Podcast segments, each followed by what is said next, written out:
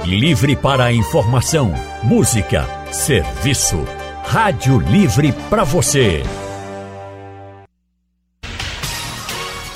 O consultório do Rádio Livre. Faça a sua consulta pelo telefone 3421 3148. Na internet www.radiojornal.com.br o consultório do Rádio Livre de hoje vai tratar sobre um esporte que vem crescendo muito entre as pessoas que buscam se exercitar. É a corrida. Segundo o levantamento do Sebrae, nos últimos anos, os adeptos da corrida aumentaram em 50%. Por que correr é tão bom? Quais os benefícios? Será que dá para todo mundo correr? Para responder a essas e outras dúvidas, vamos conversar agora com o fisiologista Flama Elias, um dos nossos convidados. Professor, muito boa tarde, obrigado pela sua presença aqui no consultório. Boa tarde, Tony. Sempre é um prazer estar aqui levando informações sobre saúde e qualidade de vida para a população. Estamos também recebendo o professor Jailton Santos. Ele é professor de educação física e especialista justamente em corrida. Professor Jailton, muito boa tarde, obrigado pela sua participação no consultório. Boa tarde, Tony. É um prazer estar com vocês mais uma vez, falar sobre esse tema tão, tão grande, né? Em todo o Brasil e todo mundo. Bom, e aí eu quero saber de você. Você corre? Você tem vontade? Não sabe por onde começar? Aliás, o consultório hoje vai trazer várias orientações para quem quer começar e também para quem já começou por conta própria e pensa que está fazendo tudo certo. Quem sabe ao final do programa de hoje, ao final do consultório de hoje, você chegue à conclusão que tem que melhorar muita coisa. Então, você já começou, parou, qual é a sua situação? Você tem alguma dúvida? Muitas dúvidas? Participe do nosso consultório mandando mensagem para o nosso WhatsApp. 99147 8520 99147 8520 para os corredores e corredoras que estão acompanhando o nosso consultório agora. E eu vou começar conversando com o professor Flama Elias sobre essa questão. É uma coisa importante. Bom, mas aí é o seguinte: a pergunta principal é. A gente vai trazer é, informações de como fazer, de como proceder, é, uma série de, de, de dicas. Mas a pergunta principal é, professor, Corrida tem contraindicação? Alguém não deve de jeito nenhum correr? Tony, essa é uma pergunta importantíssima porque é, correr e caminhar é um, é um movimento natural do ser humano. E quando a gente pensa em atividade física, e até quando as pessoas vão no médico, é a primeira coisa que o médico ele prescreve, ou pelo menos ele orienta, né? Que ele deveria só orientar e não prescrever, mas quando ele orienta, ele fala que a gente tem que caminhar três vezes por semana, por ser um processo natural. E o processo natural da caminhada é a corrida. Quando você vai se condicionando, quando você vai ganhando esse nível de condicionamento. Porém, para que você. É, é até engraçado que a gente pensa na corrida para a gente ganhar um condicionamento. Mas a gente precisa entender como é que está a nossa fisiologia. Tem que fazer um parecer cardiológico, tem que ver como é que está toda a saúde do coração, através de um ecocardiograma, de um eletrocardiograma, é, de exames de sangue também, para saber como é que está é, todo o processo de saúde do aparelho cardiovascular e do aparelho cardiorrespiratório, né, para a gente entender se realmente a pessoa naquele momento está apto para caminhar ou para correr, mesmo sendo um movimento natural. Além disso, a gente tem que ver é, possíveis lesões ou possíveis disfunções articulares nas principais articulações que estão envolvidas na corrida: quadril, joelho, tornozelo. As pessoas muitas vezes sentem muitas dores é, quando, ou, quando vão correr ou caminhar é, muitas dores na lombar, porque a musculatura da lombar e a musculatura abdominal também é exigida para estabilizar o tronco nas passadas da caminhada ou da corrida. Então é preciso ter uma análise muito detalhada, né? por isso que algumas assessorias de corrida hoje, baseado na ciência da biomecânica, da cinesiologia, elas fazem uma análise muito mais aprofundada de disfunções articulares e de disfunções de complexos articulares, porque às vezes a gente só olha para o quadril, mas a, a lesão ou, ou, uma possível dor, ela está irradiando do quadril para o joelho, ou do joelho para o tornozelo. Então existe um complexo aí dessas três articulações que devem ser analisadas para que esse indivíduo esteja apto ou não a correr, mesmo que a corrida e a caminhada seja um movimento natural. Bom, o senhor falou aí sobre é, é, orientar e prescrever, o que o médico deve fazer. Por que o médico não deve prescrever? Porque o médico não é formado em educação física. É a mesma coisa de eu prescrever para você um antibiótico de, de 8 em 8 horas, porque eu já ouvi falar. Não, cada um tem que estar tá de acordo com a sua especialidade. Então o médico ele pode orientar, mas a prescrição do treinamento com todo o volume de treino, com toda a intensidade do treinamento, em que velocidade, é, em quanto tempo, o pace que a gente chama, né? O Jailton pode explicar melhor sobre essa questão do pace, né, que é o tempo que se faz cada volta, né, ou cada quilômetro, tudo isso é pautado numa programação de treino que o profissional de educação física é o que está apto e competente a fazer. Né? Eu não posso chegar para você e orientar que você tome anti-inflamatório, dois tipos de anti-inflamatório ou qualquer tipo de medicamento, porque eu não tenho a competência para.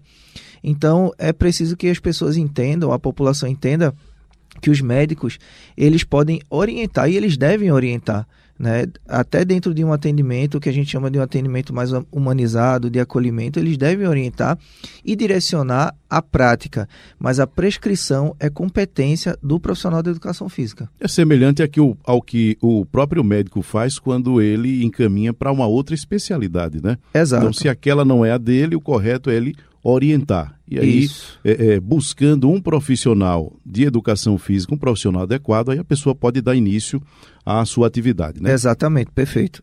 Bom, professor Jailton, e aí chegamos à seguinte situação. Para quem quer começar, como é que deve ser feito esse início? Já dá para correr de cara, já dá para correr na rua? A pessoa deve começar de que forma? Na academia, na esteira? Deve caminhar para depois correr? Como é que deve funcionar? A intenção da pessoa, a gente não pode perder de vista, é correr. Ela quer chegar ao ponto de é, é, a sua atividade física ser a corrida. Como deve ser esse início se a pessoa nem começou ainda? É, como falou o meu amigo Flamengo, é a questão principal, é a primeira orientação médica e de buscar um profissional né, habilitado. Tá? Então, ele buscando um profissional de educação física, ele vai fazer alguns testes específicos, vai ver como é que está o condicionamento físico cardio desse aluno, né, desse, desse aluno no início, para começar a prescrever o treinamento. O que ocorre hoje é que, como a caminhada e a corrida é uma coisa hoje muito é, divulgada, que todo mundo pode fazer, muita gente vai de chupetão, entra já para caminhar e correr sem nenhuma orientação. Termina se machucando, provocando algumas lesões, que a corrida e a caminhada também acontece, mesmo em níveis iniciais. Então, o principal é procurar orientação, onde esse profissional de educação física ele vai avaliar e vai prescrever o treinamento, onde ele vai começar com caminhada leves, com caminhadas moderadas, depois ele vai alternar a caminhada com corrida e vai progredindo devagar que o mais importante não é nem começar, tá? É ter a progressão correta e treinar todos os dias. Importantíssimo a parte física, não só caminhar, não só correr, para evitar lesões. É importante o fortalecimento muscular, que vai fortalecer a parte muscular, a parte de tendão, a parte de ligamento, para que evite essas lesões. Porque à medida que ele for treinando, ele for progredindo, aumentando o seu volume de treino, ele vai precisar dessa musculatura para ajudar nesse mecanismo da corrida. Né? Senão ele vai vir a ter lesões e vai parar e vai se estimular e vai terminar parando de vez. Então é importante essa orientação para ter a prática de corrida e ter a prática de fortalecimento muscular e os dois juntos ter um melhor resultado. Professor Jailton, seria ideal para uma pessoa que quer dar início a essa atividade, seja correndo ou caminhando, seria ideal ela primeiro procurar um, um médico para fazer os seus exames, para fazer aquele exame periódico, para levar isso para o profissional, para ele se balizar a partir daí?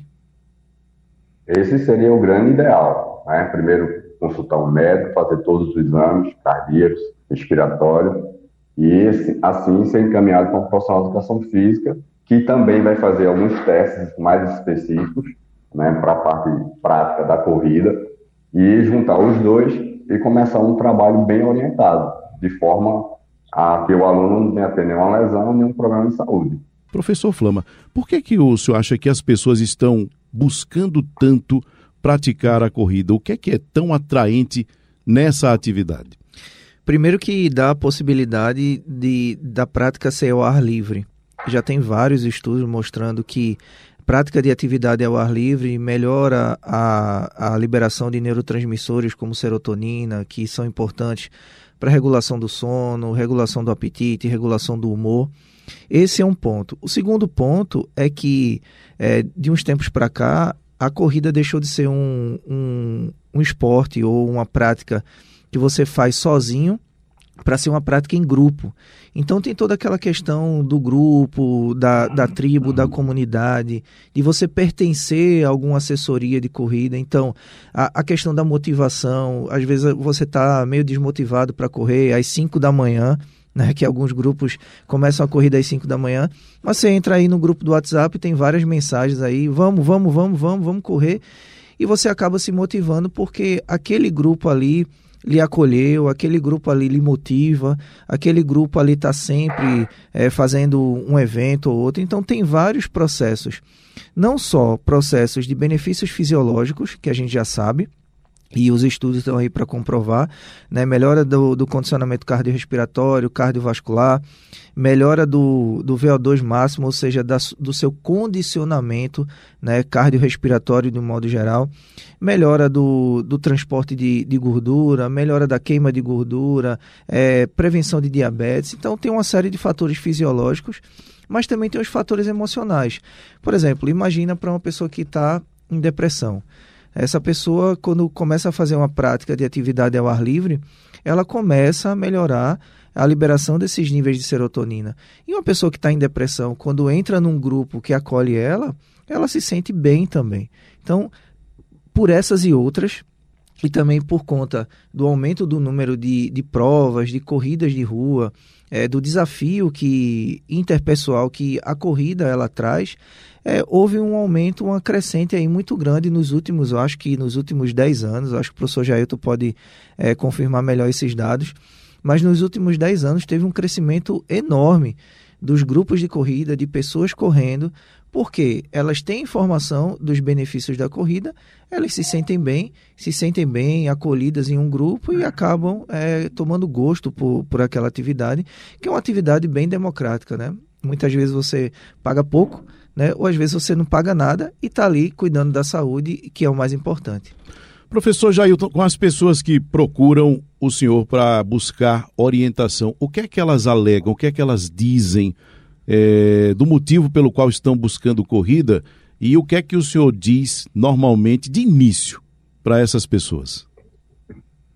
É, bem, no, é, a prática de corrida hoje ela é bem defendida, né? Então, como falou o meu amigo aí, é, tem essa parte emocional que pesa muito mesmo, questão de depressão, alguns aspectos emocionais, que a corrida ajuda muito a trabalhar em cima disso, com a liberação de alguns hormônios.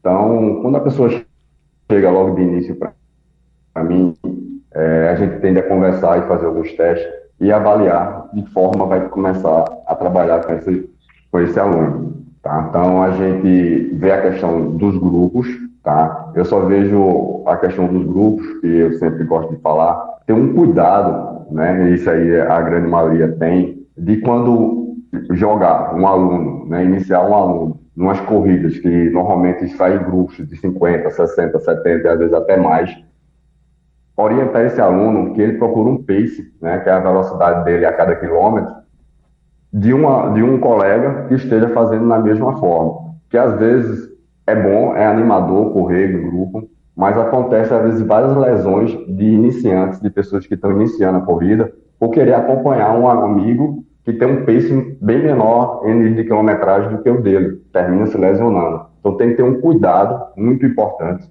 tá? Nessa questão de quando for correr em grupo, procurar sempre um amigo ou uma amiga que esteja numa velocidade muito compatível com a sua, para que você não se esforce além do seu limite. Porque o importante não é treinar, o importante é treinar bem, tá? É você terminar o treino, terminar é, seu exercício se sentindo bem e não pedindo para morrer, como acontece em alguns casos.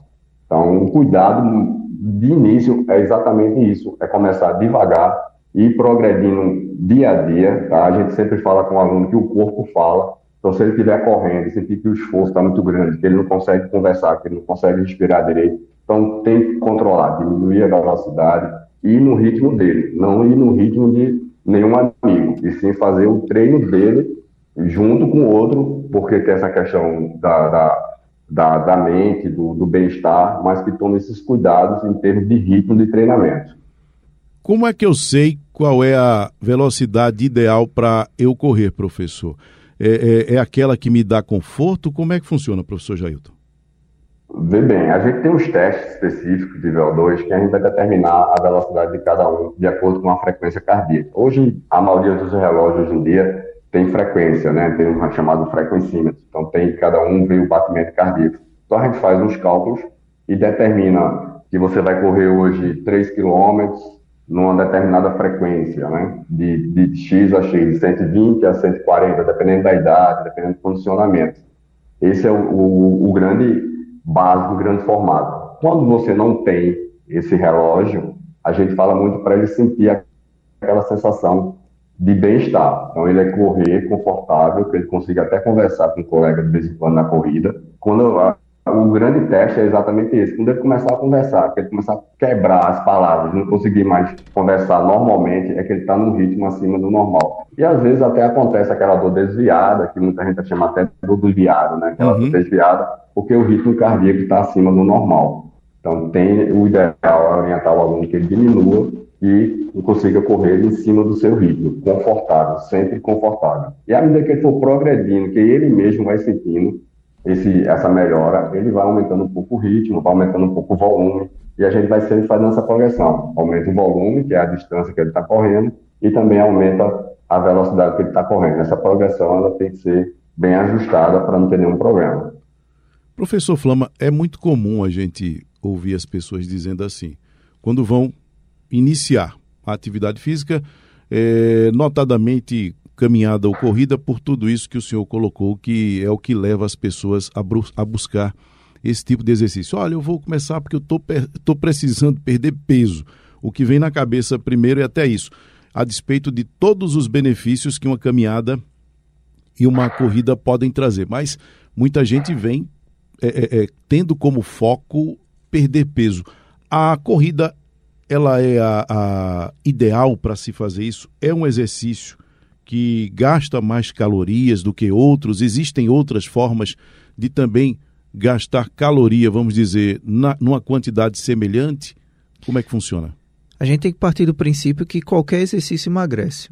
O que vai fazer a pessoa continuar emagrecendo num determinado exercício é a progressão da intensidade.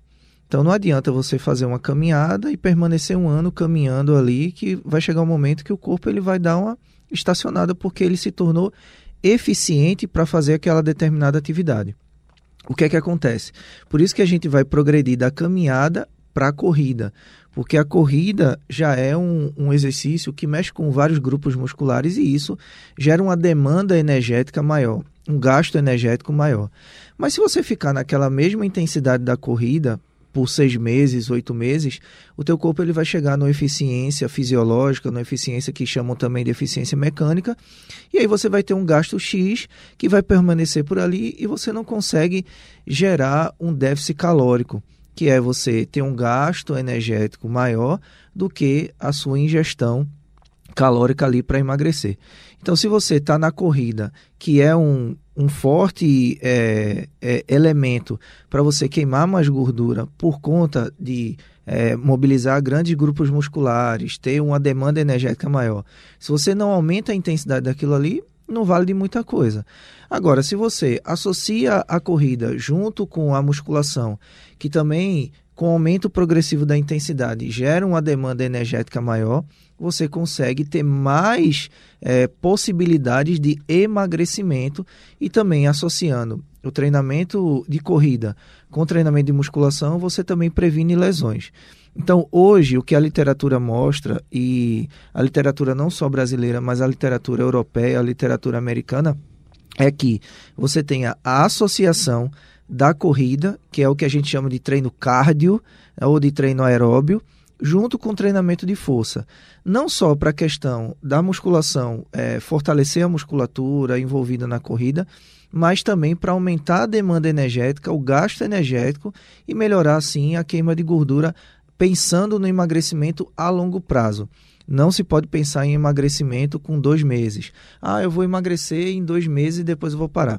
Emagrecimento é para a vida inteira, principalmente para as pessoas que estão tratando obesidade, pessoas acima de 100 quilos, acima de 120 quilos. Então, é importante que se pense nisso, nessa progressão de intensidade e na associação do treino cardio, da corrida, com o treino da musculação.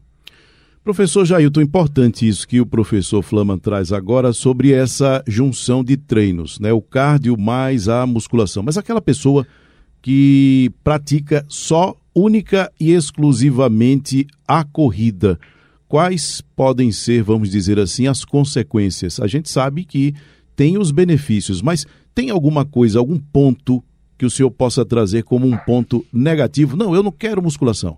Eu quero apenas correr. É o que eu gosto de fazer. Existe alguma coisa negativa que a gente possa apontar nisso?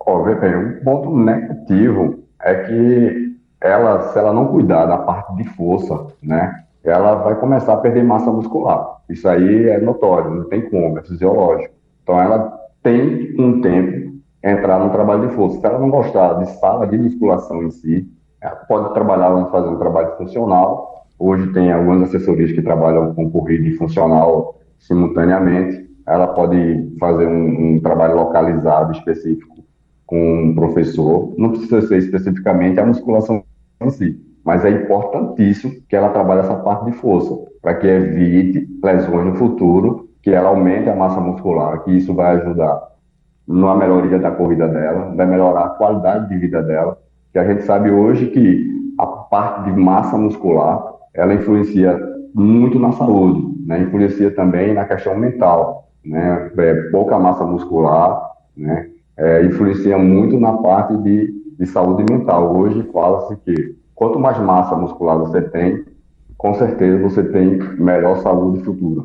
Tá? Então é importantíssimo isso. Então correr é importante, mas associado a um trabalho de força, para que os dois juntos venham melhorar a qualidade de vida hoje e futuramente. Tá? Enquanto a questão do, do, do questão do peso, que é, foi abordado, é importantíssima a parte alimentar. Se você não cuidar da alimentação, não vai ter atividade física que faça você perder peso.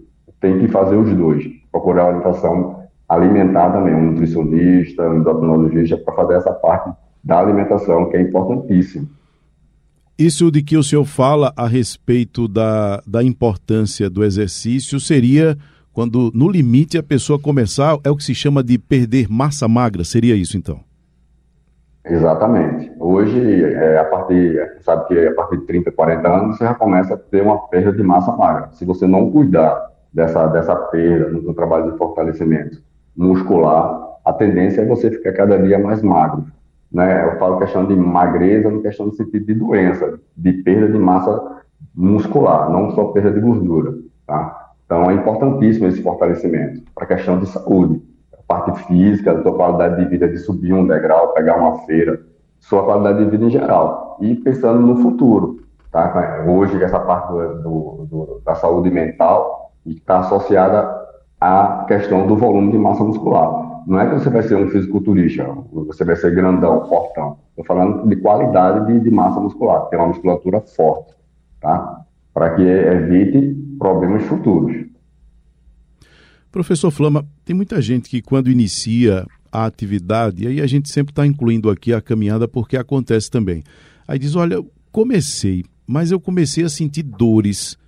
E aí eu fui um dia, fui dois, fui três, a dor não passava e eu desisti. É normal, o senhor colocou, que a pessoa sinta dores. Agora, qual é o limite disso? muito tempo? Quanto tempo a pessoa vai passar sentindo dores? Ela começou a caminhar ou evoluiu de uma caminhada para uma corrida? E aí eu estou falando daquelas pessoas que fazem por conta própria, né? Que aí tem que ser Sim. um cuidado especial. É importante isso, Tony, porque o, o indivíduo, quando sai do, do comportamento sedentário para começar alguma atividade física, ele acaba gerando todo um processo de sinalização para proteger o corpo. A dor nada mais é do que o corpo sinalizando para que você não faça aquela atividade pelo menos por, pelas próximas 48 horas. Existe todo um processo fisiológico que sensibiliza os receptores de dor nas articulações para prevenir aquela articulação de repetir aquele movimento. Só o que é que acontece? As pessoas que iniciam por conta própria, elas fazem o primeiro dia, começam a sentir dor, vão no segundo dia, aumentam essa dor, né, e vão no terceiro dia, aumentam mais ainda a dor, porque além dessa sensibilização dos receptores de dor nas articulações, existe uma resposta imunológica. Porque quando você sai do comportamento sedentário para uma atividade que você não está adaptado a fazer, o sistema imunológico ele começa a atuar. E muitas vezes a gente tem queda de imunidade. Não sei se já aconteceu com você, mas deve ter acontecido com algumas pessoas que estão escutando a gente. E começar o exercício, no terceiro, quarto dia, ter uma queda de imunidade, pegar uma gripe. É porque a intensidade para aquele indivíduo foi alta e acaba tendo e ocorrendo morte de células do sistema imunológico e você acaba gripando. Qual é o, o, o ideal? O ideal é que você, como o professor Jailton falou, comece a escutar o seu corpo, entenda o seu corpo, para que você comece a entender que nível de dor é aquela. Para que, se você estiver sentindo uma dor, que é uma dor muscular, que a gente chama de dor muscular tardia, que é proveniente do exercício, que se você estiver sentindo uma dor muito, muito forte, que você dê mais um repouso para o seu corpo. Não é em duas semanas que você vai conseguir perder 10 quilos ou você vai aumentar o seu VA2 aí consideravelmente. Então, se você puder treinar duas vezes por semana, três vezes por semana, para você conseguir dar a, ao seu corpo a oportunidade, uma janela de oportunidade de recuperação, não só articular, muscular, para regeneração muscular, mas também para o sistema imunológico, seria ótimo e seria ideal. Só para você ter uma ideia, as recomendações, por exemplo, do American College é que a gente tenha 150 minutos de atividade física moderada por semana, que pode ser uma corrida ou uma caminhada. E isso a gente pode fracionar em três dias de 50 minutos de atividade. Então não é preciso que você saia caminhando ou correndo todos os dias, né? Se você está vendo que você está com a dor muscular tardia aí, que está impossibilitando você até de fazer atividade do dia a dia, como agachar para pegar alguma coisa no chão, porque você começou a fazer uma caminhada. Toda vez que a gente progride na intensidade de um treinamento, vai ocorrer essa dor muscular tardia. Então é preciso ficar atento que isso é um processo natural. Agora, se essa dor se transforma em uma dor crônica, uma dor que não passa com dois, três meses, que está acompanhando você por dois, três meses, é preciso sim procurar um médico, um ortopedista, ou até se for o caso, um reumatologista para que ele entenda e faça é, análises de imagem por ressonância para ver que lesão é aquela ou que tipo de dor é aquela, o que é que está causando aquela dor. Mas a dor muscular tardia, ela é inerente ao exercício e é preciso aí, é, a partir disso, você escutar o seu corpo, mas também estar tá na mão de um profissional habilitado para que ele entenda que deve existir essa janela de recuperação, principalmente para indivíduos sedentários que estão começando a treinar naquele momento. Professor Jailton, é muito comum, deve ser o senhor que é experiente, deve, deve ter visto casos assim, e aí seria interessante é, orientar. A pessoa corre sempre aquele, aquela distância fixa, por exemplo, 2, 3 quilômetros. Ela faz a sua corridinha de 2, 3 quilômetros e aí de repente aparece a oportunidade dela participar de uma corrida, dessas que são competições 5, 10 ou, ou mais quilômetros. E aí ela diz: Bom, eu corro dois, três quilômetros sempre e estou confortável nisso. Então eu acho que eu aguento os cinco. Ela deve fazer isso. É, vê bem, é, ele vem treinando, como você falou, às vezes ele corre dois, corre três, é, e aparece uma corrida de rua, hoje tem umas corridas boas para se fazer, né, com, com todo aparato profissional, e ele quer se desafiar ele tem que conversar com, com o profissional que está acompanhando ele, porque ele pode fazer isso. Vamos dizer, se ele tem um, um, um, uma, estimativa de correr, a gente sempre fala os longões dele, já está chegando a 3 até 4 quilômetros, e ele se inscreve numa corrida de 5 quilômetros daqui a uma, duas semanas, três semanas. Isso é até bom. A gente chama de um desafio que ele que ele venha fazer. Tá? Agora, que oriente a ele que na corrida ele trabalhe em cima dos seus limites. Às vezes acontece a pessoa se inscrever numa corrida, chegar lá na corrida, encontrar um amigo, um, um colega e começa a correr em cima do pace do colega.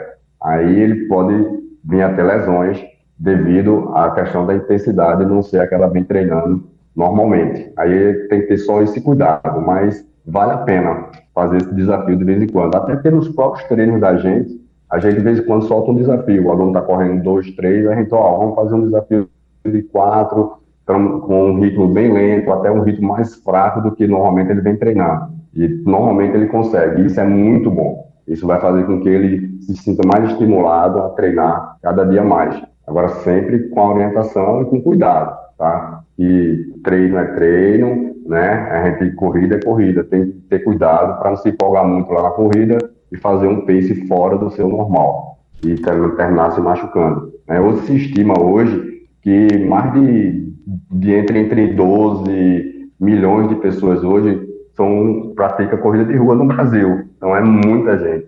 Então, às vezes acontece de pessoas extrapolar o seu limite, né? porque acompanha um colega que faz um pace melhor e tem um treinamento melhor e termina se machucando e atrapalhando os seus rendimentos do dia a dia. É, o senhor falou a respeito de extrapolar os limites, eu me lembrei daquela icônica cena da maratonista, né? Aquilo ali, eu não me lembro os detalhes daquela cena, mas a cena, ela é muito clara na minha cabeça, ela chegando ao final já exausta, quase que caindo, tanto que cai assim que cruza a, a linha de chegada. E aquilo ali ficou como a, imagem de uma resistência muito grande e tal, mas é o cuidado que a gente tem que ter, né? Não, não dá para fazer daquele jeito, não. Ali, e ali a gente está falando de uma pessoa preparada. Isso, está falando de um atleta. É, um atleta. Ela chegou àquele nível de exaustão, mas não aceitou ajuda. É uma outra coisa que a gente tem que ter cuidado também, né? Se chegou ao nosso nível de exaustão, nada de insistir, porque você pode não ter um resultado muito bom, né? Exatamente. E, e é, é, é o, o ponto principal disso aí é conhecer o próprio corpo, saber em que nível de condicionamento você está, porque conhecendo o próprio corpo a gente sabe dos nossos limites. E é interessante que muitas pessoas elas colocam limites mentais. E às vezes elas vão superando, como essa maratonista, ela, ela obviamente ali superou um limite mental e também fisiológico, e ela estava preparada para aquilo. Mas algumas pessoas, né, vamos dizer assim, pessoas normais que não são atletas, elas quando são colocadas para superar um pouquinho o limite, ou elas extrapolam, ou elas é, se privam daquilo, mesmo tendo condições porque a mente ela ela está sempre programada para fazer a gente economizar energia. Né? Então, dentro desse, desse aspecto aí, dessa, desses dois limites, é importante o, o treinador ele saber quem é que está se privando para a gente conseguir levar essa pessoa um pouco a mais e superar aquele limite, ou quem está extrapolando. Tem pessoas que realmente chegam muitas vezes para treinar em jejum ou chegam para treinar desidratadas. E a hidratação é importantíssima, principalmente na nossa capital, que o clima é quente, é úmido. Então, pessoas que chegam para treinar desidratadas em jejum, que não estão fazendo uma, uma, uma boa alimentação com é, minerais, vitaminas, com carboidrato, proteína, gordura, e vão começar a correr. E aí, elas não conhecendo o corpo dela e não tendo essa informação ou querendo fazer tudo por conta própria, elas acabam passando mal na corrida. E aí, quando isso acontece, vem o lado mental. Porque esse passar mal na corrida, por uma coisa que foi por falta de informação dela, mas a mente entende o seguinte: que correr é uma experiência ruim, porque ela passou mal na corrida. E ela acaba se privando de viver uma experiência e de ganhar um melhor condicionamento é, no decorrer do processo da corrida, porque ela teve uma experiência ruim por falta de procura por uma orientação qualificada. Então é preciso que a gente conheça o próprio corpo, saiba dos nossos limites, saiba no dia também que a gente é, dormiu mal, ou no dia que a gente está de ressaca e vai correr, vai fazer o que chamam de longão. Aí vai fazer um longão de 14 quilômetros, 15 quilômetros, mas a pessoa não está bem. Então é preciso que essas pessoas que, mesmo com planilha de treinador, né, que fazem um longão, mas elas entendam que naquele dia ela não está bem, que é preciso reduzir um pouquinho recuar um pouquinho o ritmo, controlar um pouquinho o ritmo, para não piorar uma queda de imunidade ou não ter um, algum tipo de lesão. Então, o ponto de partida aí é ter um bom acompanhamento profissional e conhecer o próprio corpo. Bom, e aí é o seguinte: depois de toda a gama de informação que a gente recebeu até esse momento, vamos começar a nossa corrida? Vamos começar o preparo? Professor Jailton, o que é que eu devo fazer para começar? E aí eu estou falando sobre comer antes, comer depois, comer antes e depois. Como é que funciona? É, só corrigindo, Jailton Santos. Tá? É, vê bem, é, a questão da alimentação é muito importante. Tá? O que comer, é, dependendo até do horário. Porque, normalmente, as grandes assessorias, os treinamentos, às vezes, é muito cedo. 5 horas da manhã, 4 e meia, já tem vários grupos de corrida na rua.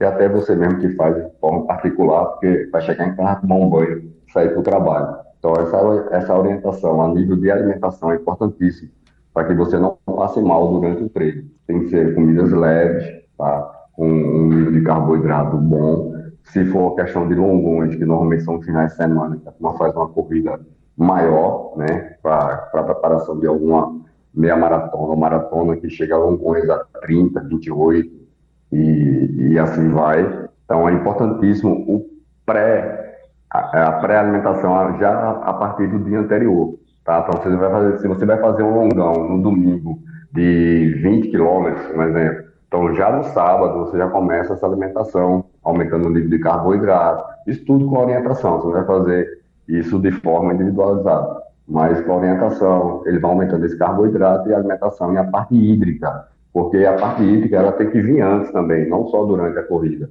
tá? Então, para que você não passe mal não tem uma hidratação e não tem uma hipoglicemia nível de falta de carboidrato de açúcar no sangue. Então é muito importante essa alimentação. Se você se acorda muito cedo, procure fazer um, um lanche leve, com frutas, com suco, para ir para a corrida. E deixa para tomar o café, uma alimentação melhor pós-treino.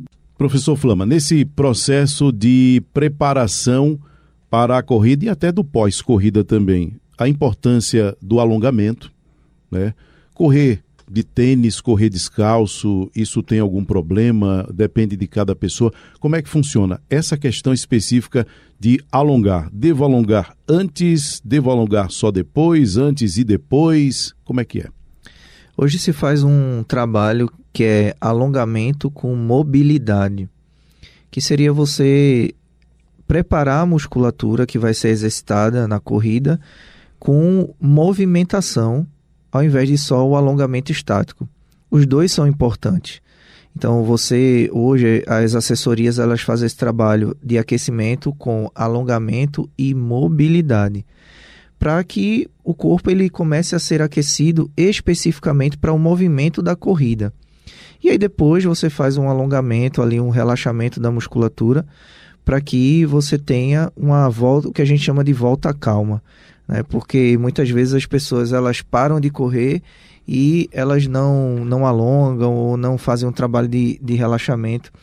E, e isso é importante, não só no início, mas também no início e no final do, da prática de corrida ou caminhada. E a questão de correr descalço é, é muito emblemático também aquilo que a gente viu nas redes sociais de um corredor, um adolescente correndo descalço, né, porque ele não tinha condições mas ali é uma situação bem fora da curva, tá? porque é necessário que a gente corra é, com um tênis adequado, com um tênis confortável, com um tênis realmente que você consiga ter um conforto ali na, na corrida para que você possa fazer a sua atividade sem maiores preocupações. Até porque, dependendo da hora que você vai correr, imagina você correndo descalço, 7, 8 horas da manhã, né, o, o chão daqui, o clima da gente aqui super quente e você vai acabar fazendo uma lesão desnecessária. Então, as pessoas que às vezes assim, ah, mas correr descalço para melhorar a percepção corporal e tudo mais. Cara, correr descalço não vai melhorar a tua percepção corporal, né? E ainda você pode ter um sério risco de correr de ter uma lesão. Outras atividades você pode fazer descalço É, hoje já tem várias evidências mostrando que você pode fazer musculação descalço, né, para melhorar o treinamento funcional você pode fazer descalço, mas a corrida, por conta do impacto, por conta da temperatura do solo, por conta de uma série de fatores, é necessário que você faça com um tênis adequado e com um tênis que você sinta realmente que você está confortável com aquele tênis. Professor Flama, aproveitando que a palavra está com o senhor, já agradeço a sua presença aqui e aí as suas considerações finais, digo, orientações finais para os nossos ouvintes que querem ou estão iniciando aí esse processo de atividade física através da corrida. Tony, primeiramente agradecer, sempre é um prazer estar aqui no consultório e falar o seguinte, que as pessoas que vão pra, começar a praticar corrida ou caminhada, que busquem um médico para fazer exames de sangue, exames específicos, o famoso parecer cardiológico, e que elas comecem né, com essa janela aí de, por exemplo, de 48 horas de intervalo entre uma sessão de caminhada e outra. Procure um profissional habilitado, tá? Tem o Jailton aí, que é o especialista, né? E procurem profissionais que realmente sejam qualificados e aptos para atuar na prescrição e na orientação. Se isso não acontecer, se as pessoas começarem a fazer as coisas por conta própria, é, o índice de lesão aumenta, o índice de desistência também aumenta, e ao invés dos benefícios da corrida e da caminhada, a pessoa só vai ter malefício.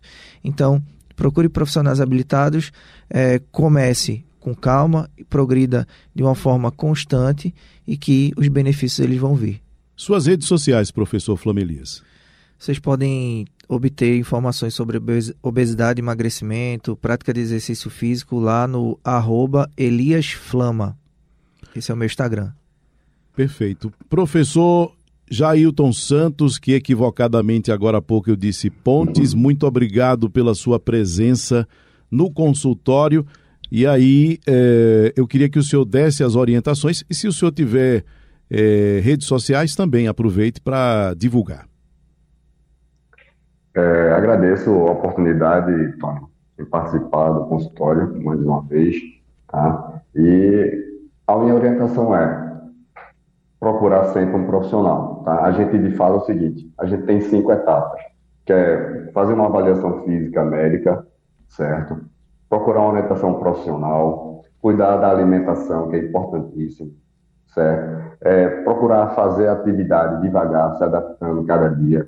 E o que o importante é a constância, não é o volume que você faz num dia ou no outro.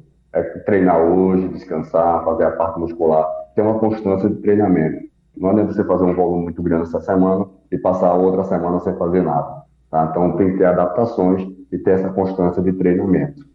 Então é importantíssimo. Infelizmente, o Brasil ainda é um país de sedentário.